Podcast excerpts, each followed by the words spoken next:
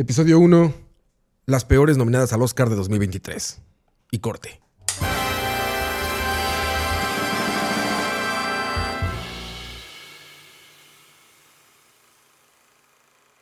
Las peores películas nominadas a los Oscar 2023. Cada año hay, hay varias películas que la gente se pregunta, ¿no? Que la gente dice, ¿y este qué es aquí y todo?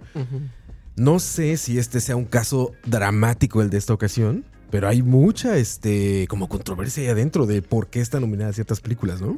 Justo, Sí. justo sí, justo quería abrir aquí para que tengo, para tenerlo bien exacto. Las nominadas a mejor película este año son. Voy a, voy a empezar por las. Voy a dejar las, las, las- las peores al final, nada más. Bueno, para nosotros las peores. Exacto, ¿verdad? sí, explique que Porque- no, ajá, muy relativo Sí, todo exacto. eso. Todo es objetivo, pero bueno. Exacto. Ya explicaremos por qué para cada uno es las peores. Pero bueno, Woman Talking. Tenemos Everything Everywhere All at Once. Una de las favoritas a llevarse casi que todo. The Banshees of Irishin. Em, aquí está. Triangle of Sadness. The Fablemans. All Quiet on the Western Front. Elvis. Tar. Y después, último pero no menos importante, tenemos Avatar, The Way of Water o Avatar 2 y Top Gun Maverick del famosísimo Tom Cruise. Ahí, ahí sí son Estamos hablando de tres. Sí. Pero a ver, pero a ver, eh, a ver, eh, eh, eh, si quieres de una vez empezamos contigo, Diego. A ver, eh, ¿cuál te sorprende más que esté ahí metida? ¿Cuál te sorprende? O sea, ¿cu- ¿cuál te parece que es la peor, literalmente? La peor de esas tres que están? Yo tengo muchísimo.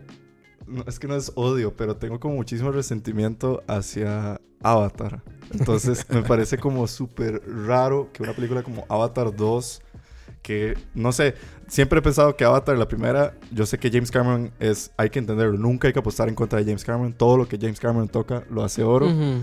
Y lo tenemos en- de prueba de cómo todo el mundo pensó que Avatar 2 iba a ser un fracaso y creo que terminó generando 2 billones de dólares en el, en el box office. Pero aún así, digamos, para mí, yo siento que Avatar 2 no debería estar ahí por encima de una peli como Top Gun, porque siento que por lo menos Top Gun, no sé, le aporta un poco a lo que es como el cine clásico, hollywoodense y toda esta como el Hollywood pro guerra y demás. Avatar 2 yo siento que es otra vez un reprise de Pocahontas, de como el, reprise del- de, las historias que ya hemos escuchado antes, aunque yo sé que también eso siempre pasa. No sé, yo creo que es por mi sesgo que tengo en contra de Avatar y siento que siempre es como Pocahontas 2. No me gusta la historia, no me gusta la película y siento que de los blockbusters del año pasado es el más malo. Si estuviéramos hablando de los blockbusters, que yo diría que digamos blockbusters, yo pondría Top Gun, Avatar y pondría tal vez Black Panther. Yo quiero como, como agarrar eso también y, em- y empezar a dar mi punto porque... eh, Porque me gusta Titanic. Ajá, porque a mí me encanta Titanic y bueno, James Cameron, no mentira. Yo también, en, en mi, digamos, en mi bottom está como Avatar y Top Gun a la par.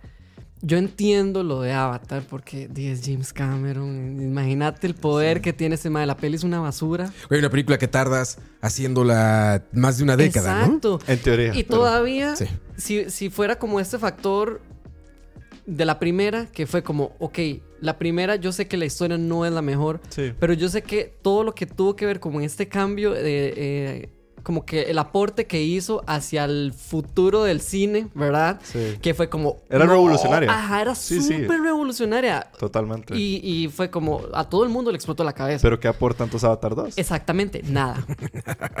¿Qué, nada. en qué cambió? Eh, O sea, Nada. 10 años Por supuesto. de producción. Para y- ¿en nada. qué cambió? Para llegar a poner una historia súper, creo que es sumamente inferior que a la primera. Imagino. Y con el recurso tecnológico, creo que es estándar, porque ahora, digamos, yo sé que todo esto es alrededor de Disney, pero digamos, las pelis de Marvel revolucionaron mucho también la tecnología en las películas. Y siento que se hizo muy estándar, entonces yo, digamos, personalmente esperaba como ese impacto otra vez, como la primera. Claro. En, en ver algo que Algo nunca nuevo. he visto. Ajá, Sí, sí, pero sí, literalmente fue como estar viendo Black Panther y todas estas de Marvel. Entonces fue como el aporte ni siquiera a- al cine en cuanto a tecnología, evolución o desarrollo, cero, se quedó igual, está igual que todos los demás. Pero entonces, ¿por qué está nominada? A ver, a- a- hay, que, hay que hablar para empezar del pedigrí, que eso sí, eh, hay que defenderlo, yo creo, eh, y hay que ser como muy, eh, ¿cómo decirlo? Como muy poco pasionales con eso del pedigrí, ¿no? A ver, Mm. Es James Cameron. Sí. Sí. Y James Cameron tiene unos peliculones. Todo, no, todo lo que él ¿No? toca es oro. Sí, o sea, de verdad, mm. yo creo, creo que No James sé, Cameron no- falla muy poco, ¿no? No sé si, no, sé- no sé, le diría oro, pero a ver, lo que me queda claro es que tiene una, una, un engagement, se, se enlaza con la gente de una manera impresionante. Marcó las vidas de una generación o dos completas de lo que significaba el cine hollywoodense, ¿no? Sí. Claro. Vino Titanic, que es un logro técnico Sí, impresionante, no. donde el güey, acuérdense que se metió en un submarinito de esos que parecen como de juguete y todo, y se metió hasta Titanic y hizo tomas. Era o sea, revolucionario en sí. su momento, claro. él Como siempre lo ha fue esperado. Avatar. Sí, Sí, él es- también. es- ha esperado tecnología para filmar, ¿no? Cosas que ta- también dice Tom Cruise, que ahorita vamos a hablar de él. Pero bueno, dice este, que espera tecnología para llegar. Entonces, a ver, sí tiene un pedigrí para estar ahí, sin duda. En todos los Oscars, ¿no? Ahora, la pregunta que está en la mesa es: con Avatar, The Way of, The Way of Water se llama, ¿no? Ah, the way of Ajá, water. de Way of Water. Casi El- Shape of Water, el camino- del agua, El ¿eh? camino del agua. que Seguramente en, en- en España se llama algo así como Y las locas aventuras de Pitufo en el mar. Eh, pero bueno, este, esto del de- el camino del agua de, de- de- de James Cameron en Avatar es la película que estábamos esperando 10 años después, la que logra todo, los, bueno, la que Ujú. tiene todo este inversión económica en la técnica, en el desarrollo, en bla, bla, bla, bla, bla, y se merece estar entonces junto a todas las demás películas. Ujú. Es lo que está en la mesa realmente, no el pedigrí Sí, de sí, James sí. Cameron como buen Sí. director. No, No, para nada. O sea, yo creo que, o sea, no, no es poner en duda lo que ha hecho James Cameron. Yo, yo creo que es como más bien eh, todo lo que vos decís. O sea, ¿qué, qué pone a la mesa o qué diferente puede hacer Avatar 2 versus las demás películas? Y se los pongo así. ¿Cuál película ustedes meterían en vez de Avatar 2 dentro de la nominada? O sea, si tuvieran, qui- pudieran quitar Avatar 2. Babylon. Por 10 supuesto. totalmente. Babylon en lugar de, No. de Por Triangle of. Sadness. Sí, Babylon en lugar de... No, esa se merece el campo de todo. O sea, eh, eh, también Sí, podemos tener que hablar de eso, sí, coincidimos, porque coincidimos. hay controversia. En lugar de Pero entonces, sí. ¿por qué pasa eso? O sea, ¿por qué entra una película como Avatar 2 y una película como Babylon que es extraño? Yo creo que Babylon se volvió como medio culto porque para muchísima No, gente... medio culto no. Es. ¿Es de culto? Es de culto. Pero muchísima gente considera que es una gran película, pero cuando se fueron a los críticos, cuando se fue a la situación de lobby, cuando se fue a toda la situación de, de- de entrar en las categorías de premios, y nunca llegó. O sea, como que pasó algo, yo no sé qué pasó. Mucha gente adjudica el hecho de que la peli salió muy tarde, pero a la misma vez salió el- un, un fin de semana o el mismo fin de semana que Avatar, creo. Sí, salieron casi que Casi que similares. iguales en Ajá, diciembre. No, tiempo. pero creo que eso es para otro podcast, pero yo tengo mi teoría de por, Por qué no está ahí Sí, Babylon, pero creo que es para que otro hablarlo. podcast. Estamos hablando de las malas. Hoy está Sí, sí, sí, dedicado sí, sí, a las malas, a las peores Sí, nominadas no. ahí. No metamos estos, estas joyas perdidas ahí, por favor. No, pero las malas. yo lo digo. Sí, las porque, menospreciadas. digamos, yo, yo pienso en el punto de comparación. Yo digo, o sea, ¿qué, qué, qué pudo haber hecho diferente una película como Avatar 2 versus qué pudo haber hecho cualquier otra de las películas que están dentro de las nominadas? Entonces, a final de cuentas, yo, yo sé que, digamos, la votación de los Oscars, las consideraciones de los Oscars, hay muchísimo detrás de, entre ellos, mucho lobismo y también después toda esta situación de eh, el- la, la nominada a mejor película votan todos. Digamos, no sé, como para dar una Sí, pequeña ya no se especifica. Exacto, digamos, más o menos cuando se vota por edición, votan solo los editores que están dentro de la academia. Cuando es actuación de hombres, votan solo los actores hombres. Actuación de mujeres, solo votan. En mejor película, votan todos, entran todos. Y el sistema de votación es del 1 al 10, es decir, vos no es como que escoges una y listo, sino que te dan la lista de las 10 películas y vos pones que mi favorita, la número 1 es esta, la número 2 es esta, la número 3 y al final de cuentas todos esos puntos se acumulan y shalala, shalala, shalala. Pero ¿qué hizo Avatar para estar ahí? Más que Rellenar un dos- campo. 2.2 billones de dólares en el box office. Claro, ahora estamos obviando que fue un éxito. Sí, no, totalmente. Para mí, digamos, no sé a a partir de qué año fue que se amplió el número de, de nominados, porque nunca fueron 10. Fue reciente, Sí. Sí. Entonces, obviamente es ver como. Para mí, digamos, esos son rellenos, Top Gun, Avatar. Yo sé, yo sé, recaudan mucho, también invierten muchísimo dinero y Claro. tienen muchísimos recursos, todo el mundo le apuesta a ellos, tienen renombre, digamos, Tom Cruise, James Sí. Cameron, todo esto. Pero para mí es intentar llenar esos espacios. Y es- y es Antes no tenían que llenarse. Eh, sí, espacios que ah, yo o a ver, también hay que entender también que hay, hay nuevas sensibilidades, ¿no? En, Sí, en- sí. en el cine hay gente que, que considera eso cine. A ver, algo por criticaron muchísimo a, a Scorsese cuando dijo lo de esto de los de que, De era, un, los- de que era un ride, de que Ajá. de que era una montaña rusa. este, todo el cine de Marvel. Bueno, a ver, Lo que pasa es que creo que ahí se nos olvida de repente que hubo personas, y eso lo dijo Tarantino recientemente, no, no creo que fue Tarantino, creo que sí, pero lo decía que hay personas que la primera película que vieron en cine ya fue una película de Marvel. Sí. Entonces cuando les preguntan qué es cine, pues claro que es Marvel, ¿no? Y las otras generaciones cuando vieron su primera película y vieron Pulp Fiction, por ejemplo, vieron otras cosas, entienden otra cosa porque es ir al cine, ¿no? Claro. Los que vieron más atrás Citizen Kane o no sé, cualquiera de esas renombradas de toda la vida, ¿no? Sí. Entonces, hay que entender que para esas sensibilidades debe ser muy importante que esté contemplado este tipo de cine ahí. Ahora, mi teoría, bueno, no mi teoría, mi punto es este. Es de lo peor que ha hecho James Cameron. Sí. Sí. Para mi gusto. O sea, no tiene que coincidir conmigo. Para mi gusto es de lo peor que ha hecho James Cameron. Entonces, me parece que con esta no era justo decir, ah, ¿por qué James Cameron? Y porque la primera no estuvo tan mal. Sí. Por eso tenemos que meter la secuela de esto, ¿no? O peor aún, decir, bueno, ¿saben? Vamos a meterla porque vieron qué increíble se veía en el cine IMAX. Eso ya, entonces vamos a llegar a eso, vamos a llegar. Y Sí, que el, Sí, el determinante Sí. para estar en una categoría si se ve bien, si se ve bonito. miren, es- estuvo increíble toda la animación. Miren, parece un videojuego Estoy ultra buscando. realista. ¿no? O sea, Ajá. ¿saben? Eso, eso no me parece un motivo No, para, para ponerla a competir. Y menos en un año que a mí particularmente me tiene muy contento. Este Sí, ha año sido un buen año. me parece muy bueno, sí. Claro, es buenísimo. Y hay que ver incluso el fenómeno que va a ser. Estaba buscando la lista de las películas de James Cameron, porque justo eso que dijiste, será la peor película de James Cameron. Y aquí tenemos The Avatar, obviamente la primera, tenemos Titanic, tenemos Aliens, tenemos el Terminator, tenemos el Terminator 2, True Lies, y luego ya otras que yo no sé qué tan ciertas serán. Bueno, Aliens of the Deep y cosas así. Pero bueno, sí, definitivamente yo creo que James Cameron puede ser lo más flojo. Algo que yo creo que va a ser interesante ver es el fenómeno de esta, esta segunda película de Avatar es un proyecto muy grande que tiene Disney, porque tengo entendido que Disney va a hacer Avatar 3 y va a hacer Ujú. Avatar No, a ver, a ver, 4. en el parque hay un parque en Florida Ujú. dedicado, Dedicado a Avatar, a una parte del parque, ¿no? Exacto. O sea, Exacto. imagínate el tamaño de inversión. Esta película no podía fallar. No, No. por eso eso. dijeron, esto entra a los Oscars y esto gana dinero porque gana dinero, Exactamente. Entonces es lo que yo digo. Yo creo que va a ser un buen punto de comparación cuando vaya a salir Avatar 3, que yo creo que de hecho van a ser relativamente seguidas. Sí, son O sea, pronto. creo que son pronto, no van a ser una espera ya de 10 años, sino que van a ser un poco más seguidas esta nueva trilogía. Eso dijeron la primera vez, güey. Eso dijeron, pero bueno, yo esperaría que sea un poco más pronto. ¿Cómo va a seguir reaccionando la academia ante estas nominaciones? Si esta segunda nominación de Avatar 2, o sea, tomando en cuenta la primera y toda la situación, va de la mano de lo que vos decís, un empuje de Disney, un empuje detrás de muchísima situación, muchísimo lobismo, muchísima plata de por medio, o si de verdad hay algo que nosotros tres no estamos viendo y que de verdad es una muy buena película. Puede ser, Sí, también no, es otra opción. Puede ser. También. o sea, me encantaría saber cómo.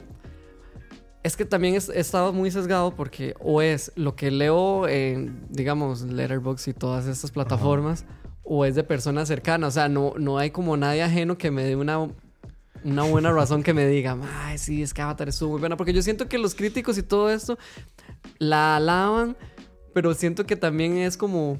Como que nos quieren hacer un brainwash. O eso es lo que yo estoy Sí, creyendo. sí. Como, Yo- yo- yo- pero no, no, Pues yo eso no es lo- a lo que, entendía. lo que digo está hablando de lobby. Exacto. Es eso, ¿no? Yo Hacer no lobby se trata de eso, meter una inversión en Ajá. mercadotecnia y en relaciones públicas para que todo el mundo diga, esa película tiene que estar en los Oscars. Porque es yo no que- entendía, o sea, cuando salí del cine fue como, qué desperdicio de tiempo.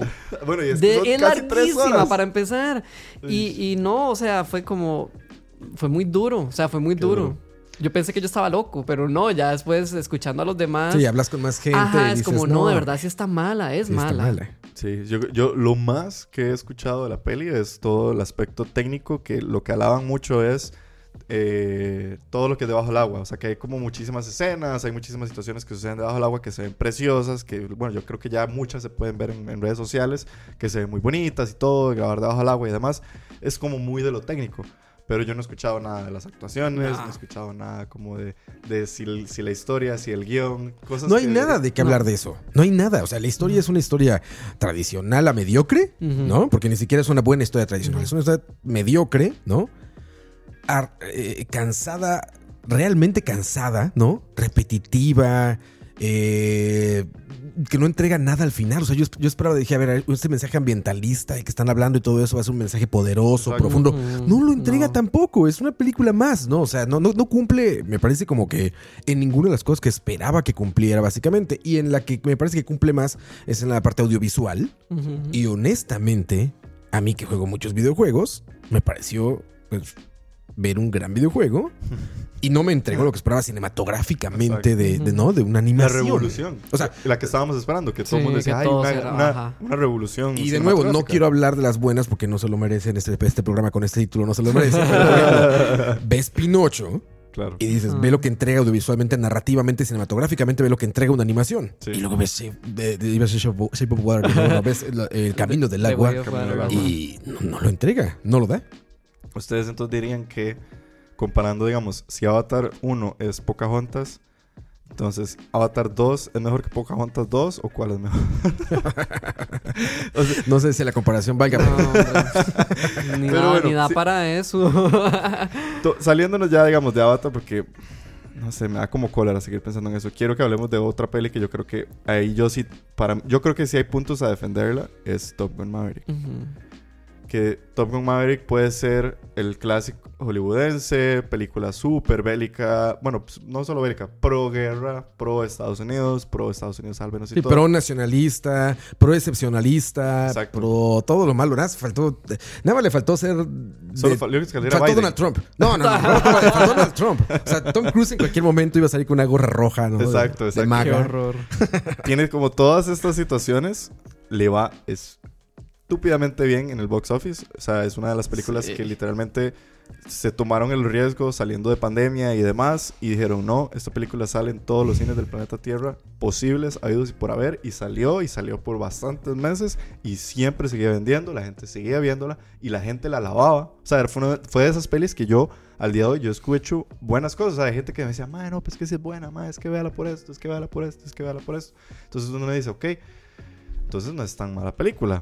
Entonces, ¿qué? Pero, o sea, te vas con la gente, ¿no? Te, te- Es- te opinan exacto. algo. No, fíjate que está buena. no sé Exacto, qué. Tú si se va "Ah, uno quiero por creer. ese lado, uno dice, "Bueno, puedo pensar que tal vez no está tan Quiero mal". creer. Qui- Ujú, quiero quiero pensarla. creer. Y luego uno la ve y uno dice, ok, está bien como película de acción dominguera. Sí, por la mañana cuando no hay nada que ver. Pero es una película dominada. o sea, está dentro de las mejores películas del 2022. Mira, yo te lo digo así de fácil. A mí me parece igual o peor que Avatar. Así, así. Porque aparte, esta narrativamente entrega menos Muchísimo que la original, menos. me parece. Entrega menos que la Muchísimo original. menos. Pero es que tiene el factor nostalgia. Yo creo que eso fue lo que más le ayudó. Sí, pero a ver, a mí me, me causa curiosidad de eso. Una, te- tengo una sobrina que le encantó la película y no ha visto Top Gun 1 Y- porque ya tiene 22 años o algo así. Entonces no vio la primera y le encantó. O sea, la fórmula, lo formulaica que es la narrativa de esta película funciona con gente sin, Conocerlo primero. Sin conocerla. sin la nostalgia. Sí, evidentemente una va enlazada a la otra, pero me refiero. Si quitas la nostalgia, es por ejemplo como cuando ves Ready Player One. Quitas toda la referencia a los videojuegos y no queda película. No hay nada. No queda nada, es una bola de referencias a videojuegos, ¿no? Bueno, esta aparentemente se quitas toda nostalgia, le gusta a la gente, le puede gustar a la gente, ¿no? Y por supuesto ya ni se diga el ultraderechismo conservador de los Estados Unidos, Ah. pro armas y por todo esto, pues Y el ¿no? financiamiento y demás. Les fascinó. No, y mira, ahí te van, un- unos datos curiosos. Esto se- eh, sobre esta película. A ver. Esta, esta se estrena en Venecia. Raro ya desde ahí. Pero en mayo del 22 se, se celebra en el Festival de Cine de Venecia. Ya dices, bueno, no como una selección del festival, sino como una proyección aparte. Que lo hacen muy, muy seguido para hacer lobby, justamente lo que decía Exacto. Diego, ¿no? Pagan relaciones públicas y demás. Entonces se, se estrena ahí. Se paga, ¿no? Sí, pues, o sea, tú compras una proyección, Exacto. digamos, para que se estrene ahí. Bueno, se estrena. Esa película, y no me quiero equivocar, le dieron cinco minutos de aplausos. Oh, wow. Que eso es algo muy común, digamos, no en el tiempo, me refiero, para los que no conozcan quizá tanto, en Venecia es muy, los abucheos y los aplausos son muy comunes. Y por ejemplo, el que lleva el récord hasta donde tengo memoria es Guillermo del Toro con el laberinto del fauno, que se llevó 22 minutos de aplausos. Aplausos. 22 minutos de aplausos se llevó este Guillermo del Toro. Bueno, Se debe esta poner sí- muy incómodo 22 minutos de aplauso. ¿Qué haces, güey? Es Con como- dos es- minutos ya es incómodo. O sea. ¿qué haces con 18 restantes? Es Güey, como, es como, ¿Qué es- carajo? es- es como si te cantaran el feliz cumpleaños Ajá. 100 veces seguidas, güey. Y tú nada, más 20 ves, tú nada más ves minutos. el pastel así, güey. Estas candela. son las mañanas. Estás así como sonriendo, así de o sea, ¿qué sí. cara hace uno en ese momento? La de los cumpleaños, güey. Exacto. La de gorditos y bonitos. gorditos. Bueno, ya, se estrena y le dan sus cinco, Cinco minutos. minutos. Le dan cinco minutos. Y les voy a 22 mostrar una imagen. Les quiero mostrar esta imagen porque es, es muy interesante. Que es de eh, la ceremonia que hacen cuando, cuando la estrenan, ¿no? Y esto que estamos viendo aquí, miren, ya lo voy a poner en pantalla. Ahí la están viendo. Miren, esta es la ceremonia de estreno de, de Top Gun Maverick en en Cannes. ¿no? En Cannes, que está en Francia. De- Digo, Cannes, regularmente se, se pronuncia Cannes ori- originalmente, pero pues Cannes es como lo conocemos la Este gran mayoría. de Festival de grandes Cannes. Ahí está. festivales. Miren eso. Miren eso. La Fuerza Aérea Francesa sacando ahí, bueno, es, evidentemente es por los colores de Francia, pero coinciden también con los de la bandera norteamericana, ¿no? Y miren, por supuesto está ahí el Maverick, ¿no? Está Tom, Tom Cruise está ahí abajo. Wow. Y ven pasar esto y bla, bla, bla, bla, bla, ¿no? Eh, eh, increíble, Jennifer Connelly, más guapa que toda su vida, creo. Esa mujer se pone más guapa cada día. Pero bueno, ahí está, ¿no? Entonces, bueno, imagínense esto. Entonces, ya, les- ya, les, ya les va entrando por qué está nominada. Entonces, de repente, Francia, y hay narraciones. De hecho, la narración de esto es increíble porque la, la narración está así en francés, ya saben, y está diciendo, ¿no? Eh, eh, Chuchu mató guagua. Y lo que está en los subtítulos es un gran honor y un homenaje para Tom Cruise y para no sé qué, y el ejército, bla, bla. Bueno, ok. Hasta ahí, este, digamos que suena como raro, pero todavía Wow. medio congruente, ¿no? Me puse a ver entrevistas de, de lo que pasó con la primera, ¿no? El actor original que iba a ser Maverick en la primera es Matthew Modine. Que Matthew Modine es, para los que más se acuerden, más cercano, es Stranger Things, el doctor. El que tiene como el, que atiende como a, bueno, el que está ahí como con todos los niños trabajando Ajá. y todo eso, Matthew. Pero más, se van a acordar más de él por Full Metal Jacket. Ajá, claro. La, eh, la película de Kubrick, Kubrick. de la guerra, ¿no? Bueno, resulta que eh, Modine rechazó el papel de Maverick un año antes de tomar el de Full Metal Jacket. Él lo rechazó y cuando le preguntaron por qué lo rechazó, dijo que él se negaba a hacer exactamente. Ahí lo están viendo en. A ver, voy a poner aquí en pantalla, Matthew Modine. Este. eh, bueno, se los pongo. Eh, Rechaza. Lo pueden buscar. Pero bueno, rechaza la película este eh, eh, porque no quería ser partícipe, él lo dice, de un comercial de dos horas para reclutar jóvenes para el ejército. Así lo dice él, ¿no? Entonces ya dices, a ver, algo, pasa- algo está pasando. Iceman, Val Kilmer, Val Val Kilmer. Kilmer. cuenta en un documental que lo pueden buscar. El documental se llama, ahorita se los pongo también por aquí. Es un documental que está entretenido, ¿eh? Es, es es- no es documental, es como el behind the scenes y se llama eh, Danger Zone, The Making of Top Gun.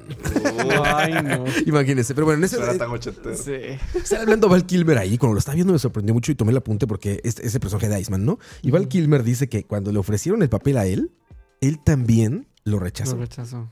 Y a una oficina, y él cuenta la anécdota, sale, sale ahí en Paramount Pictures, que es la productora, sale corriendo Tony Scott, que es el director de la primera película, y alcanza a Val Kilmer, dice, Val Kilmer dice que enfrenta un elevador, ¿no? Y le dice, güey, tienes que participar en esto, te prometo que va a ser la película más grande de la historia, va a ser increíble, aviones, la, la, la. Val Kilmer dudándolo, pero acepta. Val Kilmer no dice por qué, porque está en el documental y ya salió, pero bueno, también lo rechazó de un principio, ¿no? un principio o sea, ya te está rechazó. hablando de qué estaba sucediendo con esa película. Y el último dato. Tony Scott, en el mismo documental, en el mismo, mismo, mismo documental, dice, y lo voy a citar para no, para no, este cosa Para evitar. para evitar sí problemas, dice, todos esos chicos deben de odiarme. Porque todos se enlistaron en el ejército pensando que iban a ser pilotos de guerra, eh, conquistando chicas alrededor del mundo, y todos terminaron como 11 pisos abajo en un eh, aircraft carrier, como se llama? Un portaaviones, Portaaviones. viejo, atorado en medio del océano Índico. Wow. Eso dijo Tony Scott. Que pues desgraciadamente aparte este, su historia es dramática porque se, se suicidó. Tony Scott se Sí. suicidó en, Los Ángeles ya hace, varios años. Y eso dijo, eh, este, pues antes, ¿no? A Tom- a Tom- eh, Tanto que hablar de esta película, a Tom Cruise le preguntan, antes de hacer eh, Nacido el 4 de julio, Born in the 4th of July, eh, que es exactamente una película de Oliver Stone que habla exactamente de lo Lo contrario, contrario. que habla como Top Gun. Bueno, cuando estaba filmando eso en el 89 Tom Cruise, le preguntan que qué pasó con la secuela de Top Gun. Que porque Claro, no porque había sido un éxito y todo, sí. El éxito, o sea, la película La de la vida, ¿no? Y, To- y Tom Cruise respondió que no, que no debería de existir. Porque no quería dar un mensaje pro guerra a la gente y que hiciera Wow. que los Ah, jóvenes bueno. entraran. Entonces que no. Ajá. eh, o sea, eso, eso lo dijo eh, Tom Cruise. Se lo dijo a la revista Playboy, por si lo quieren buscar. A la revista Playboy le dijo esto, le dijo, eh, eh, eh, no se va a hacer porque me sentiría, me- sería muy irresponsable de mi parte hacer la secuela de Top Gun, porque sería como una, una eh, porque se sería como una oferta de un cuento de hadas de la vida militar. Dice, y incluso bromeó, dijo, de hecho, yo me siento totalmente responsable por la gran guerra, por la World War III, por la Tercera guerra Tercera mundial. Guerra Mundial. ¿Qué O sea, año es eso? Todo esto, esto fue en el 89, cuando estaba filmando él este... Wow, 89. ¿eso Cuando- hablando? Corte a treinta y tantos años después. ¿Y cuántos? Exacto. Y ahora sale con esta película ultra patrocinada por el, por el Por ejército. Sí, por supuesto. Porque hay un presupuesto del ejército de Estados Unidos, de los contribuyentes de impuestos en Estados Unidos. Está ahí Transformers, Exacto. está ahí Top Gun. Hay, hay, hay Ellos de deciden qué tipo de proyectos financiar y entre esos están. Exacto. Iron Man 1, películas. muy poca gente lo sabe. Iron Man 1 está auspiciada por el ejército norteamericano y dicen que hasta es- los guiones son modificados. Claro, y es que cuando uno los ve uno de- y te dicen este tipo de factores, uno se queda así como, claro, ahora todo tiene sentido. Ahora todo Sí, tiene por sentido. supuesto. Te abren la mente y es como, ah, ya. Exacto, y si no me equivoco, el, cuando sale Top Gun la primera, el año siguiente de, de Top Gun, o es- no sé si me recuerdo si era el mismo año, es de los años en los que más personas se han enlistado en el, en el ejército. de Seguro, Unidos. seguro. Pues como dice, si. Tony Scott lo decía, esa fantasía de andar conquistando chicas por todo el mundo siendo unos pilotos, ¿no? Entonces, a- a- ahí están los datos, ¿no? Entonces, cuando vi Top Gun, Maverick, sabiendo todos estos datos, bueno, algunos de estos datos, porque los más los encontré después de verla, eh, encontré, básicamente me di cuenta de por qué estaba nominada una película como Top Gun, ¿no? ¿Por qué estaba ahí en este momento que estamos viviendo de- Sí, del totalmente. mundo? Tiene todo el El sentido. contexto social y Sí. político de la actualidad. Exactamente. Vamos para un año de la guerra Sí. entre Rusia de la y guerra en Ucrania. ¿no? Y necesitan más apoyo que nunca para decir, no, la guerra es necesaria y necesitamos apoyar a un país y tenemos que tomar bandos porque si no los malos, bla, bla, bla, bla, bla. En todo este discurso, por eso está una película Claro. tan mediocre y tan mala, compitiendo o sacando de lugar Claro. a películas que realmente Lo merecen. lo merecen. Lo merecen, Sí, lo sí. merece. Y son cambiavidas en el sentido positivo de los, del cine, ¿no? Que Sí. para, eso, es- para mí me parece que para eso es el cine. Sí, totalmente. Para salir uno de la sala del cine es como, wow. Exacto. Cuando uno siente eso, ya uno sabe que la película. Esa es una buena peli. Exactamente. Ese encontronazo de emociones, eso que te pone a pensar, que literalmente te cambia la vida. ¿Qué pensaste cuando saliste a ver Top Gun en el cine? Porque vos fuiste el único de nosotros que la vio en el Sí, cine. yo la fui a ver al cine. No te voy a mentir, sale uno con un rush de adrenalina súper asqueroso, pero es por, la, por el sonido de los claro. aviones, la fotografía. No les voy a mentir, la fotografía a mí me pareció muy cool. Te- Me bueno, pareció muy sí, chiva. técnicamente Está- hacen todas estas las de filmaciones dentro de, Ajá, ajá. dentro de los aviones. Entonces, cosas de verdad es te hace como- sentir como que estás ahí, más todos los efectos de Y sonido Tom y, la Cruise haciendo todos los Exacto. exactamente, entonces vos salís y salís súper alterado, pero ya cuando uno pone la cabeza fría, sí es como, de verdad la película es bien mala, la historia es súper mediocre, incluso hasta incongruente porque yo había visto Top Gun la primera días antes para ir a ver la segunda porque yo nunca la había visto, fue que mi papá me insistió y entonces él quería ir conmigo. Entonces nos pusimos a ver la primera para yo, obviamente, entender un poco. Bonding. Ajá, Bonding. Qué gran película para hacer Bonding con mi papá. Este, Bueno, si tu papá votó por Trump. Exacto, con mi papá republicano. ¿No? Este, la cosa es que está este personaje, el de Miles Teller, que se supone que es el hijo de uno de los actores principales de la primera. Gran actor, por cierto, ¿eh? Ajá. Miles Teller me encanta. Sí. Él, él lo hace muy bien.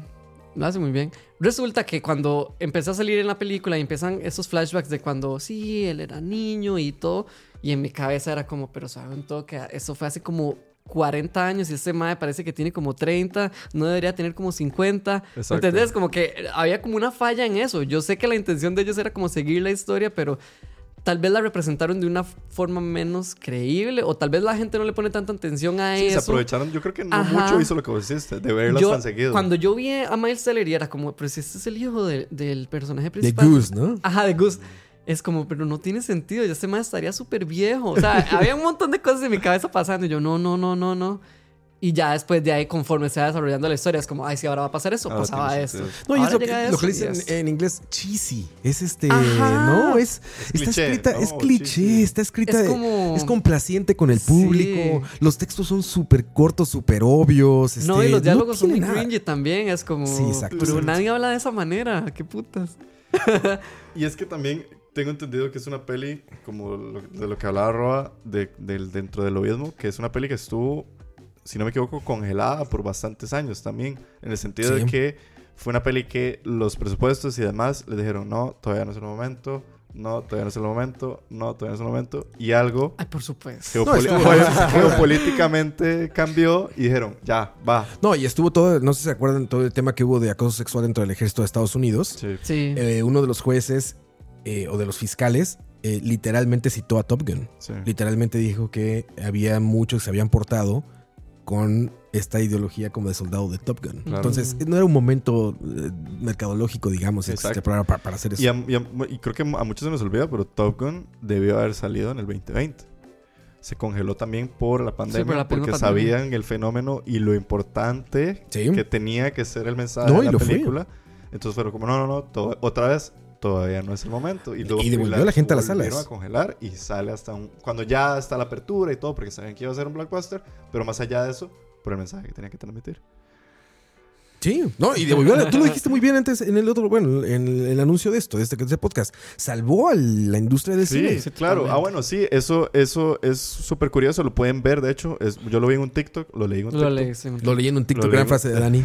lo leí en un TikTok, pero hay un video donde están en una de estas grandes, bueno, de to- to- todas las, las galas y alfombras rojas que se hacen, coinciden Steven Spielberg y Tom Cruise. Y eh, se logra como grabar, ya sea que hubo como una interpretación de los labios de Steven Spielberg, pero sí se logra escuchar donde Spielberg le dice a Tom Cruise, gracias porque Maverick salvó el cine en el 2022. Y se lo dice Steven Spielberg. Sí, y Tom sí. Cruise nada más como que sonríe y se muere de risa y no sé qué. Pero para que una persona como Steven Spielberg, que con todo su bagaje y lo importante que es para Hollywood, le agradezca a Tom Cruise Y le diga y eso. le diga en ese momento, como gracias a su película, se salvó la industria del cine, tiene todo el sentido del mundo, porque estamos hablando de que Maverick le devuelve después de la pandemia, después de que se habló de por mucho tiempo de que los cines iban a quebrar, de que ya las películas no tenían que salir en cine, sino que podían salir en streaming, que ya no había necesidad de ir al cine, ya la gente, nadie iba al cine, shalala, shalala. Lanzan esta película y se vuelve boom, en un éxito. Todo el mundo quiere volver al cine, todo el mundo quiere al cine, plata, plata, plata, plata, plata.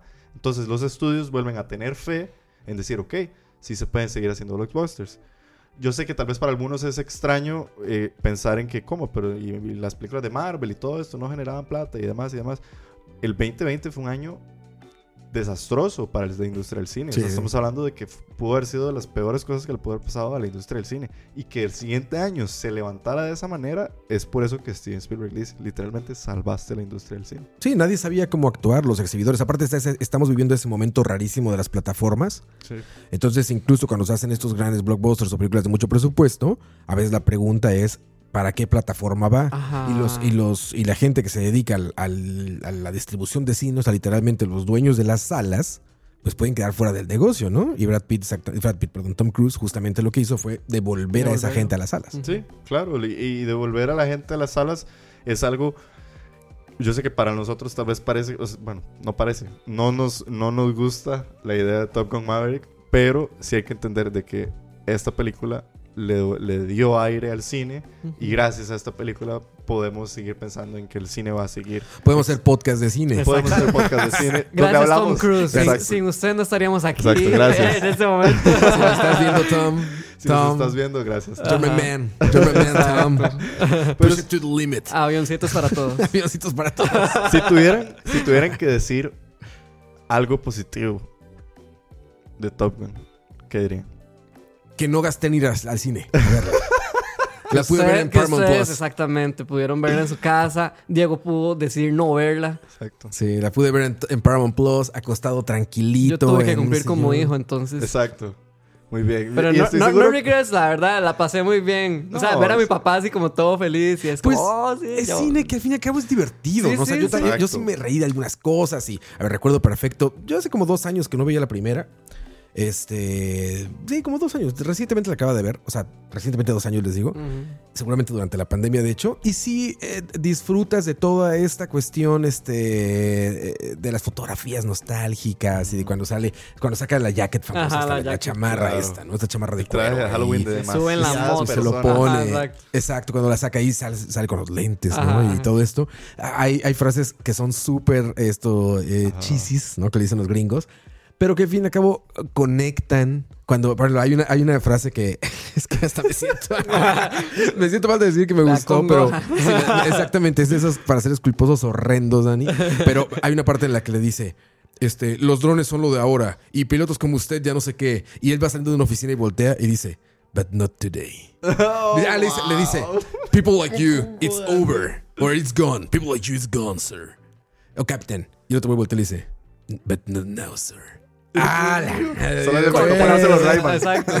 Sí, sí. Que se pongan los Ray-Ban y Not aparece today. la intro de Como el not today. Miami. Exacto. Tan, tan.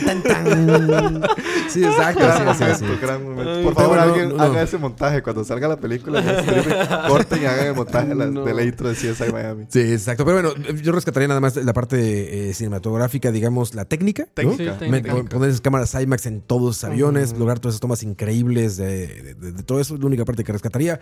No vale la pena verla en cines en lo más mínimo. Es una película más, para mí parece, de, de- de Tom Cruise. Es otra. es- bueno, Tom Cruise tiene películas buenas. Me parece que es otra mala película de Tom Cruise y no entrega nada nuevo. Y por supuesto, creo que no debería estar ni cerca nominada al Oscar. Y vamos a ver qué tan sorpresivo. Yo que yo creo que ya eso sería muy obvio. Pero si Top Gun se gana un premio. Sí, pues yo creo que tiene que ganarse alguno. No sé para cuánto está nominado, ¿sabes? Mm, Ahorita no, buscamos no, rápidamente no para tenía cuántos premios. tantas, Yo creo que no pero sí, sí, sí tenía como unas cinco, creo, ganado? cinco Pues nominaciones. la molestia general es porque está para mejor película. Para mejor película. Es la molestia Es general. lo que Si le hubieran incomoda a la dicho- gente, exacto. Si hubieran dicho está para mejor audio. Sí, ¿sabes? sí, en los Está para- aspectos técnicos uno entiende, es como, bueno, ok, ahí está y todo bien. Pero para mejor película, Sí, sí, sobre todo en un es año como que le hubieran este, dado la nominación a Tom Cruise, de mejor actor. El eh, mejor actor. No, hombre. Exactamente. Bueno, esto- ya estuvimos cerquita, ¿eh? Ya, ya, Bueno, sí. Ya no dudo que en cualquier momento salgan ahí con que. Vamos a ver, dice que tiene nominación para mejor película, para mejor guion adaptado, mejor canción original, mejor sonido, mejor edición y mejor efectos Seis. visuales. Yo creo que se puede llevar algunos. La edición, por ejemplo, a mí no, no me parece, o sea, como sobresaliente para una nominación No. Oscar, no. El audio sí puede ser, porque de parte no lo vi en salas No, el audio sí. y se escuchaba muy bien donde yo lo vi, entonces. Y de todas las demás nominaciones que ha tenido, porque fue nominado para lo- bueno, los BAFTA, tuvo cuatro nominaciones, tuvo nominaciones de los Critics' Choice Awards, tuvo dos Golden Globes nominations, no se ha llevado nada. O sea, hasta el momento no ha ganado nada. Pero yo creo que podría, o sea, no me sorprendería. Pues va que- la premiación en Estados Unidos ahora, güey. que- exacto, y, Sí, que, por y que de cierto palmadita en la espalda Ajá. les digan, toma, aquí está. Aquí está. Ya le toca Algo a Tom. Así que no Le se extrañe. Yo creo que algo va a ganar. Sí. Algo. Mejor película. Nada que No, eso, no, eso ya sería un Y desastre. todos. Esperemos que eso no suceda. Bueno, ya que ganó eh, Green Book. Yo creo que puede ganar cualquier otra. pero- Bueno, pero eh, yo creo que hasta Green Book, eh, a comparación de Top Gun Maverick, Sí. Green Book es una película Yo creo que después de esa ceremonia, hay- uno puede esperar lo que sea, en realidad. Todavía una más antes de esa ceremonia, uno podía esperar lo que fuera. Y es que, digamos, va- como- vamos a ver. Porque venimos de, yo creo que los dos peores años de los Oscars. Yo sé que los Oscars han venido empeorando muchísimo, pero bueno, pero hablando de, es que yo, les- yo lo que les quería decir es que si nos vamos para atrás a los últimos años, yo creo que el 2019 es uno de los años más increíbles. Ese año fue brutal. Ese ¿Cuáles año- estaban en 2019? Eso es lo que te voy a decir, para A que ver. vean que yo creo que ninguna fue una mala película. Ver, Tenemos primero eran. Ford vs. Ferrari. Ajá, sí, carritos, carritos. Carritos, Ujú, no un- Carritos esa es la más de Disney. Esa es de las más, de las más flojas. Vamos a ver. eh, aquí lo tengo. Best Picture 2019. También ese año teníamos. eh, Ese año fue el año de Parasite. Ah, sí, ese año es el de. Parasite. Tenemos Ajá. The Irishman. Ajá, The Irishman. Tenemos el regreso de Tarantino con Ah, sí, Once Upon a Time in in en Hollywood. Hollywood. Tenemos. eh, es que fue. Se premiaron en el 2020, pero son las del 2019. Aquí están. Lo gana, obviamente, Parasite. Tenemos Jojo Rabbit. Ajá. Ah, otro peliculón. Tenemos El Joker. Excelente. Tenemos 1917, que es una técnicamente Bien. una buena peli. Sí, sí, es Sí, bien, es muy bien. bien. Little Woman. Ajá, esa peli también es bien. un También está bien. no me acuerdo de una Sí. otra, Está bien. Y Marriage Story. Marriage Story. Ah, claro, la de, La de de Star Wars, y- Star Wars, Alan Driver. Si no a Bombach. Eh, entonces estamos hablando de que yo creo que de todas las pelis, la más, la más floja fue tal vez Ford vs. Sin Ferrari. duda, sin duda. Y no está Pero mal. no es una mala Pero, No, pero no es, mala. esas, es esas biopics de sábado en la mañana, de las que Disney sabe escribir muy bien, pues son muy complacientes Exacto. con la gente y todo esto, ¿no? Y digamos que sería lo que más se acercaría. De hecho, Top Gun Maverick, si cambias los aviones por carros, es, Ajá, es- tienen es como eso, un ¿no? mismo nivel, podría decirse, como un No lo mismo había vibe. pensado así. Exacto, Sí, sí, cambiar sí, los, sí. los aviones por, Por carros. carros. Cambias los aviones por Sí. carros y terminas con Top Gun Igual Maverick tenés dos versus maes, Ferrari. maes con sus problemas eh, tóxicos, eh, su Sí. aeronave, su Un- carrito. Un villano que es de otro país en común. Y, Güey, es muy guapo sin camisa. exacto. Exacto, Una y típica ya. escena, exacto. Y una, y una canción ahí. Ajá, súper romántica. y- esa- yo con esa escena de, de Top Gun Maverick con estar en la playa jugando Eso, no. fútbol americano, yo no, no- o sea, no, no podía concebir que eso estaba sucediendo en mis ojos, ¿sabes? Dije, o sea, ya, ya, ya llegaron a esto. Ya Pero llegaron es muy gracioso la comparativa, esa escena con la escena de voleibol también. No sé cuál es peor.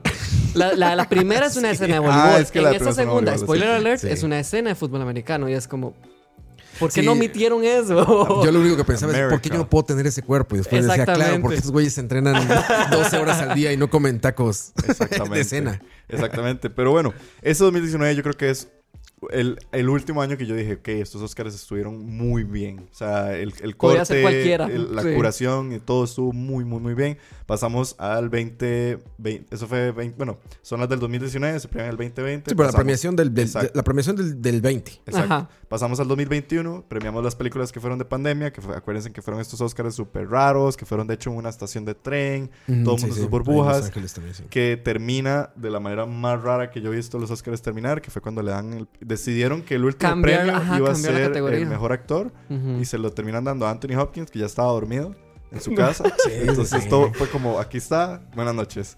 Esa Eh, premiación sí fue esa congojante, fue la verdad, sí. Y bueno, Pues tenemos... también estaba este asunto de la pandemia de qué, qué hacemos, ¿no? No Sí. sabemos cómo festejar Y esto. no estaban tan malas películas. A pesar de ser el año pandémico, son películas que yo sé que se produjeron antes de la pandemia, Sí. pero teníamos Nomadland, que fue la que ganó, Sí. The Father, que es la de Anthony Hopkins, Judas and the Black Messiah, que esa a mí me pareció muy Esa buena. era muy buena peli. Mank, Sí, excelente. un peliculón, Sí, Mank, Mank. también. Minari, que era como el Ajá. A24, Sí, La familia película coreana, indie y demás. Promising Young Woman, que yo creo que era tal vez como la más floja, pero igual era una buena sí, es película. una buena peli. Sound of Metal, que Ajá, es Increíble. Esa peli es muy, buena. Increíble sí. película. Y para mí la que debe haber ganado, The Trial of Chicago 7, que también debe haber Magnífica. Entonces, Aaron Sorkin, eh, Aaron Sorkin enseñando cómo se debe dirigir en su primera película dirigida, ¿no? eh, en- Su bueno, no, prima como su- fue su director. segunda. Él había dirigido una antes. ¿Sí? Sí, esa es su segunda peli dirigida. Él dirige una que se llama como... ¿Cuál había dirigido él? Aaron Sorkin es el direct, es el escritor, por ejemplo, de Social Network. para que una idea, ¿no? Para los que no lo conocen. Aaron Sorkin es. eh, Y aparte es el, por ejemplo, eh, The West Wing, la serie. Exacto, Él- él la famosísima este- serie de West Él es como inventor, bueno, no inventor, pero este es como que el que puso, digamos, como de moda este texto rápido, pimponeado que le llamamos en el ¿no? es, es el mejor ejemplo es The Social Network. O sea, yo creo que cualquier persona que ve eh, The Social Network, que, bueno, la dirige Fincher, pero como dice Roald, la escribe Sorkin. Desde que comienza The Social Network a que termina, te das cuenta de que esta película es un Sí. match de tenis. O sea, es pa, pum, pa, pum. Entonces Sorkin es como este, este, este director famoso por eso. Pero bueno, También es un gran año. O sea, todas las que están ahí. Yo no, No soporté año. ganara Nomadland. Yo, Nomadland. A mí- yo también. La vi dos No. veces y la primera me dormí. Así literalmente, la primera quedé dormido. Lenta, sí. No me parece nada. Me me gusta la fotografía un poco porque La es, foto es muy cool. es documental y estos paisajes que nos muestran ahí, este, pues me parecen interesantes. Estas fábricas de Amazon ahí metidas en el desierto, eso me parece interesante. Narrativamente no encontré nada. Me pareció un mal documental y una mala película y un mal todo. Entonces, yo no sí. lo entendí, pero bueno. Pero no son malas pelis. O sea, estamos hablando que las 10 que dije, otra vez, vamos con buenas películas. Sí, parecía. Bueno, Va- vamos bien. a comparación de, de lo que hablamos al principio del programa, sí. Exactamente, vamos bien. Es que eso es lo que quiero que vean. Pasamos al 2022, el año pasado, premiando la del 2021, que ya estas sí son películas, lo que se produjeron pandémicamente. Tenemos, bueno, el West Side Story, que es Steven Spielberg. Esa fue como un clásico. Aparte de un remake. Era un remake, remake súper hollywoodense, aburrido, sí. Sí.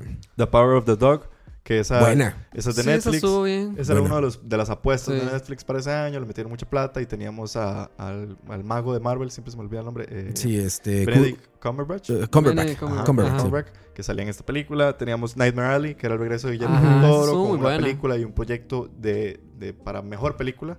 El Eh, gordito que huele a hotcakes.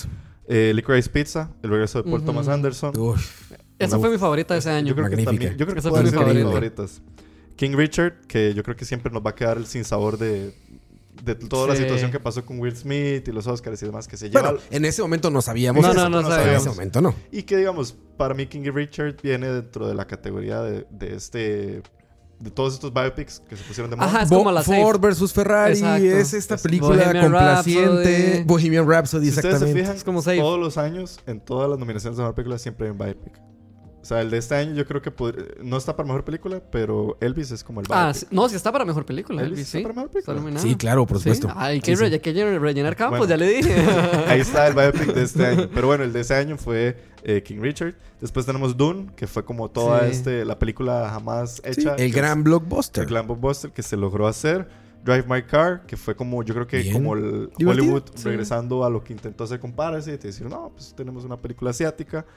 Don't Look Up, que fue la, la, me gran- encantó. la apuesta de Netflix, así, Anne McKay, y con toda la situación y toda la...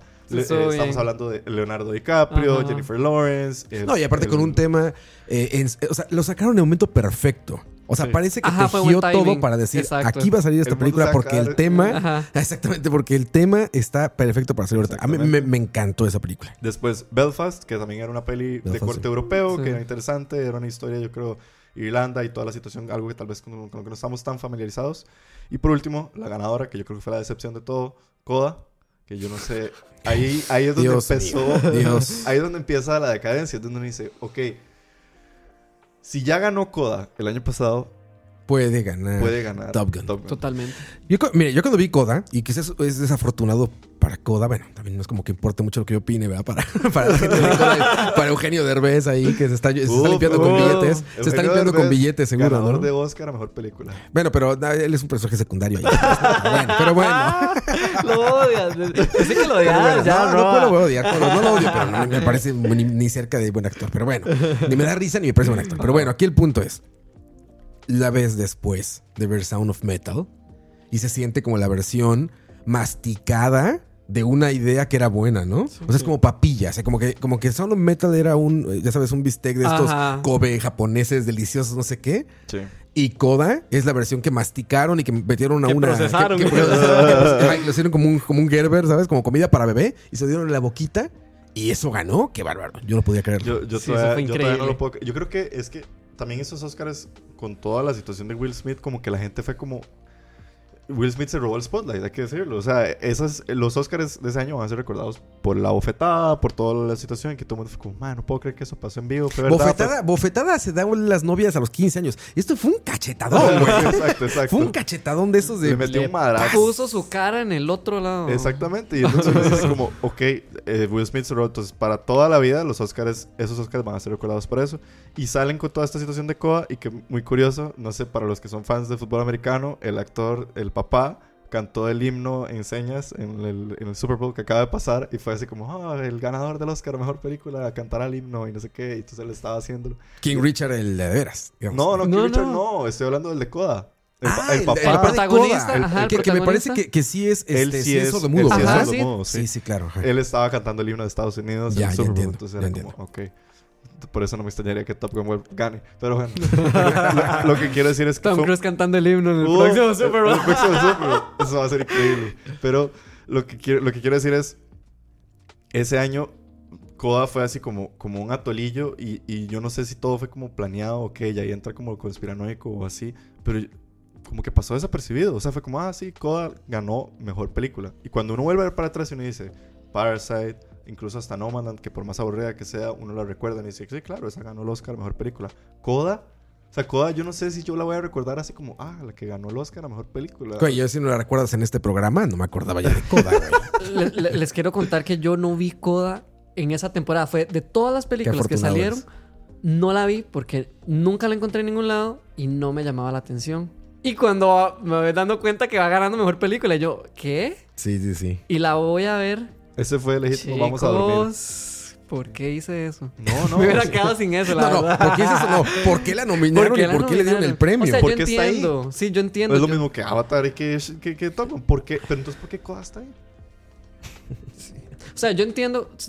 Voy a defender un poco a Coda en esta parte porque, bueno, cuando han visto ustedes una película que trate de este tipo de, de personas, ¿verdad? Yo sé que todos queremos tener esa representación, que eso es lo que ese es el argumento de ahora. Sí. Y bueno, no es una excusa, sino es una realidad, la una verdad. realidad. Sí, sí, Las sí. personas todas quieren estar representadas. Creo que una representación de esto pudo haber sido muy bien of Metal, que era lo que decía Roa. Nos dan esta idea, ok, y así funciona. Creo que la- lo de Coda se lo llevaron muy al extremo. Y, y más bien siento que el mérito es como por, ah, ok, sí, es para la comunidad de personas sordomudas. Claro. Nunca han sido representadas, pero ¿a qué costo? O sea, con esa historia. Por favor, dice, merecían algo mucho Sí, exactamente. más. Pudieron, tienes toda la razón. Pudieron haber hecho algo, o sea, eh, debe de haber historias increíbles de vida de estas personas para que hagan algo tan cursi. ¿no? Sí, Es o sea, es eso, es incluso que es hasta la misma historia, porque la historia es muy cool. Me imagino que, o sea, muy cool digo yo de ver, no de vivirla, porque me imagino que hay muchas familias que viven lo que vive la familia de, de esta película, que es como todos somos sordomudos y tenemos solo un representante en la familia que es literalmente es nuestro intérprete en todo, Sí, la llave. y sin eso no podemos vivir. Me hubiera encantado ver eso de alguna otra manera y Coda hubiera sido una excelente película porque la temática es, es muy cruda porque es real. Y tal vez no estamos tan expuestos a eso porque no tenemos esa discapacidad en este momento o no conocemos a alguien que tenga la discapacidad. Claro. O sea, bien, bien se podía merecer una muchísimo mejor historia. Sí, es exactamente eso. Creo que diste en el punto, Dani. Es, Puedo la- decirlo. me imagino lo increíble que deben de ser las historias que han pasado de vida esas personas, como para que termines con algo cursi, Sí. simplificado y masticado Y ahí. cliché también, Cliché. siempre es lo mismo. Sí, sí, sí. Sí, sí, no, terrible, terrible, terrible. Pero bueno, y después de lo que fue ese año, tenemos las pelis y las, las que estamos ahorita viendo, las nominadas actualmente. Antes de que ya veo que estamos casi a 10 minutos de terminar, pero lo que quería era que también recordar algunas de las otras pelis que están nominadas para ver para ustedes cuáles otras Las de este año, ahora sí. de este año, sí. A ver, ¿Cuáles de esas la lista. creen ustedes también que siguen Ah, y- siendo y obviamente- de los peorcitos? Y obviamente para mejor película solamente, porque hay Ajá. nominaciones de muchas Exacto, cosas. Estamos más. hablando de para mejor película. Exacto, para mejor película, para ustedes, ¿cuáles siguen siendo las más flojas? Tenemos All Quiet on the Western Front. Eh, yo creo que yo la vi en Netflix, una película bélica más. ¿Estuvo en salas? Aquí, Eh, no sé.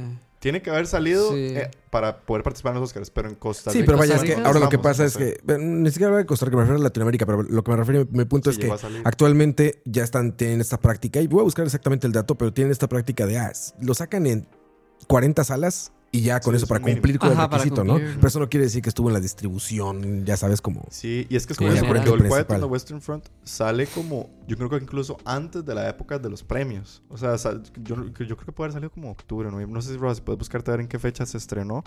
Pero yo siento que esa peli fue así como que me acuerdo de ver el tráiler y la situación y fue como, ah, ok, Netflix sacó una película bélica alemana y fue hasta que sale nominada y que sale nominada a Mejor Película que yo dije, wow, ¿será que de verdad era tan buena? Y ya uno la ve y yo creo que no es una mala peli, es una película bélica técnicamente espectacular. Sí, eso o sea, cinematográficamente a mí me gustó mucho. El- creo que el sonido, las explosiones, la historia es una historia más bélica. La vez. fotografía. La fotografía es muy chiva. No está Es- mal. Fíjate, fue... eh, esta se estrenó el 12 de septiembre del 22 Imagínate, en el Festival de Cine de Toronto. en septiembre, sí. O sea, sí es bastante antes de, la- de las épocas en las que uno consideraría que son las épocas para empezar a apostar a los Oscars. Bueno, All Quiet on the Western Front para mí un sólido 6. No es como del... Si nos vamos a poner a evaluar, pero yo siento que no es de las peores. O sea, está bien. Sí, es como intermedio, está como, ok, Está pasable. está bien.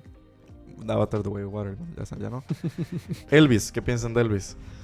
Yo creo que esas hay que guardárnoslas para otro programa porque habría que hablar como más largo y tendido de eso. La- o, sea, o sea, me gustaría, o sea, como que para dejarle así seis minutos de las que consideramos que sí son las películas que pueden estar ahí, se siente injusto dedicarle 50 a las tres Claro. malas, ¿no? Bueno, No, las y, dos y- malas. y el siguiente programa ya van a haber pasado los Oscars. Sí, los ya. Oscars ya so- son este domingo 12 de marzo. Eh, ya van a haber pasado. Vamos a tener obviamente Sí, ya reacciones. Ya vamos a ver qué fue lo que pasó. Ya vamos a ver por qué Top Gun Maverick ganó el Oscar a Mejor Película.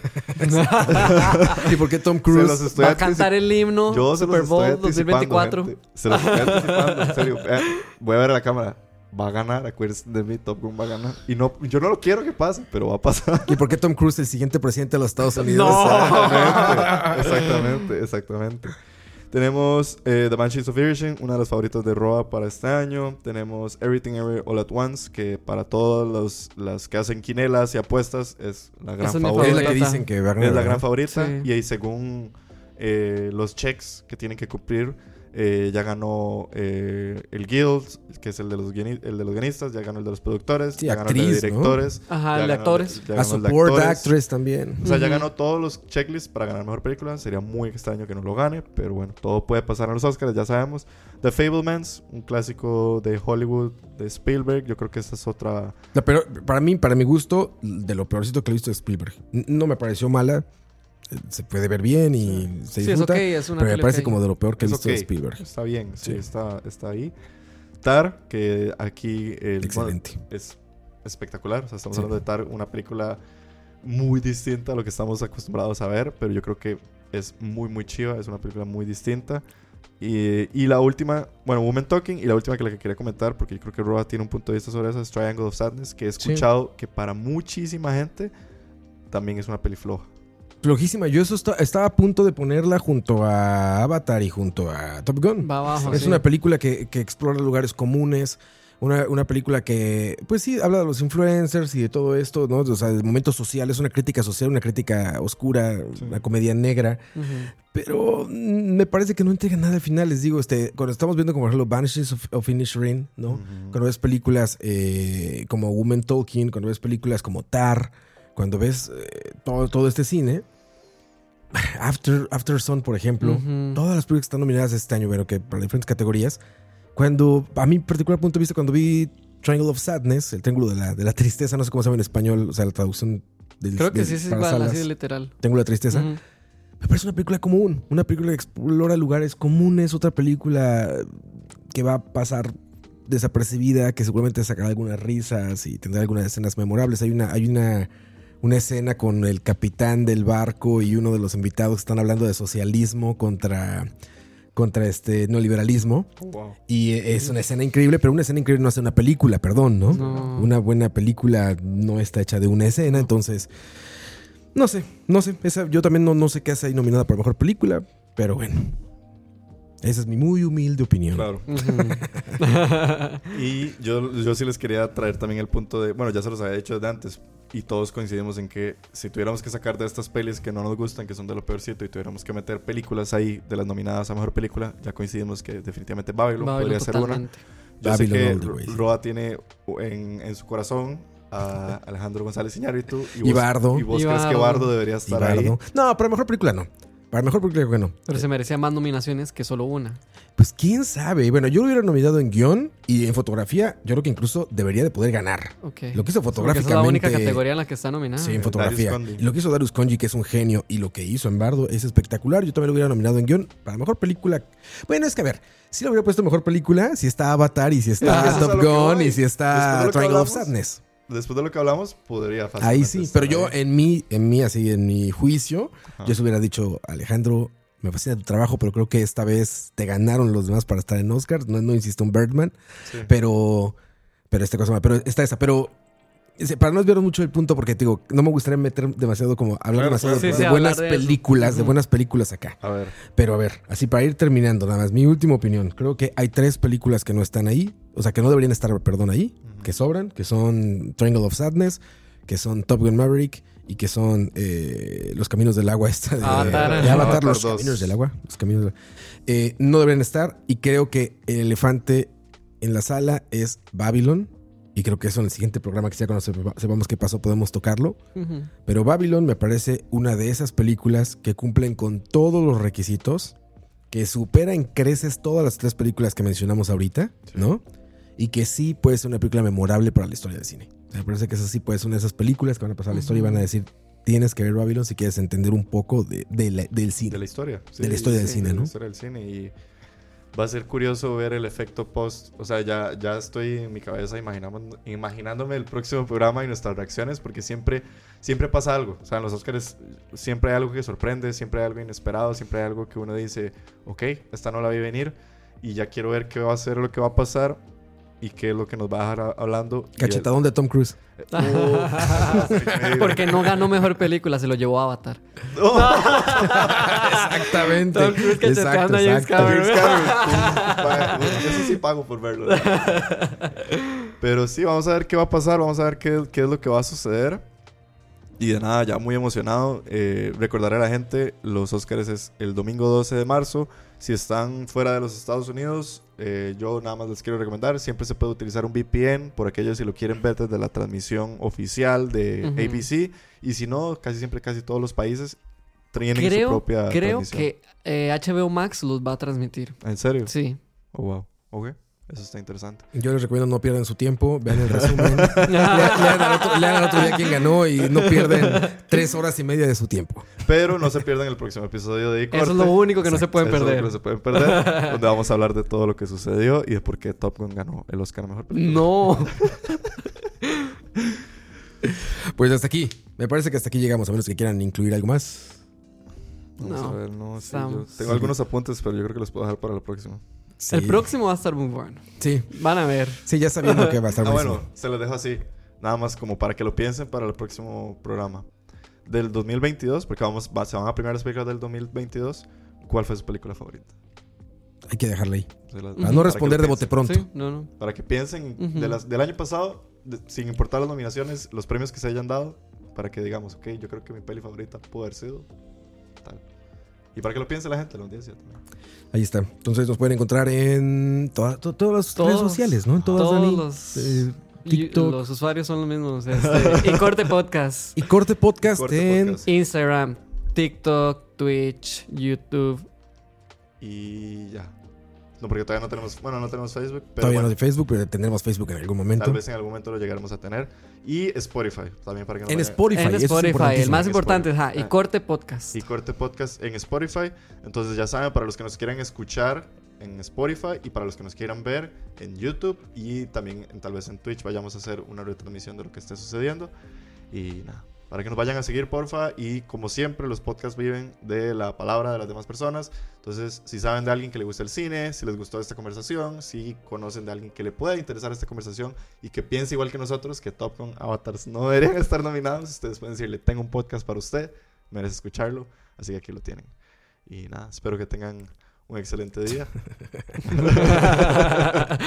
La despedida de noticiero.